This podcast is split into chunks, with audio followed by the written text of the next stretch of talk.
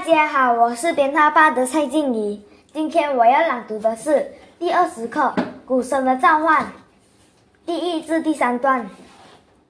放学铃声响起，我如常在校门口等候妈妈来接我回家。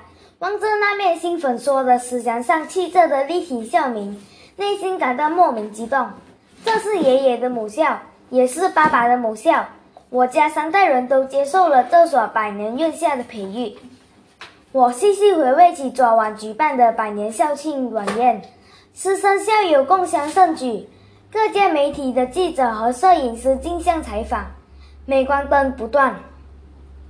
掀开晚宴序幕的是别开生面的二十四节令鼓表演，舞台上印有二十四节气，立春、夏至、秋分等字样的单皮鼓一字排开，鼓后是一张张青春。